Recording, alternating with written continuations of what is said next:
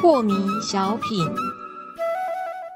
张讲师您好，有一位听众朋友，他想请教讲师，他说他现在在练习打坐，可能他每次打坐都会觉得严重的头晕，还会想吐，有时候还会想哭，诶，这怎么办呢？讲师，这个呢，就是精气神品质已经在某一个水平以下了啊，低落到一个程度了，才会有这个现象。你想正常的人稍微运动一下也没事啊。正常的人，你说哦，我们以前学校的时候早会有没有？然后在那边站才十分钟哎，就倒了，十七八岁而已哎。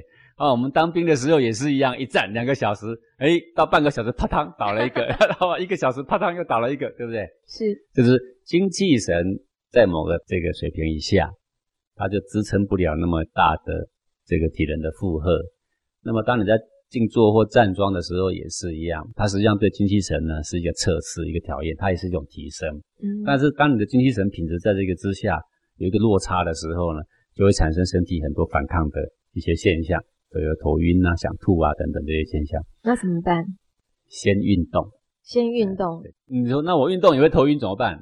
那我就说循序渐进啊。嗯，如果你说啊这个做五十个仰卧起坐你会头晕，那你就先做五个嘛。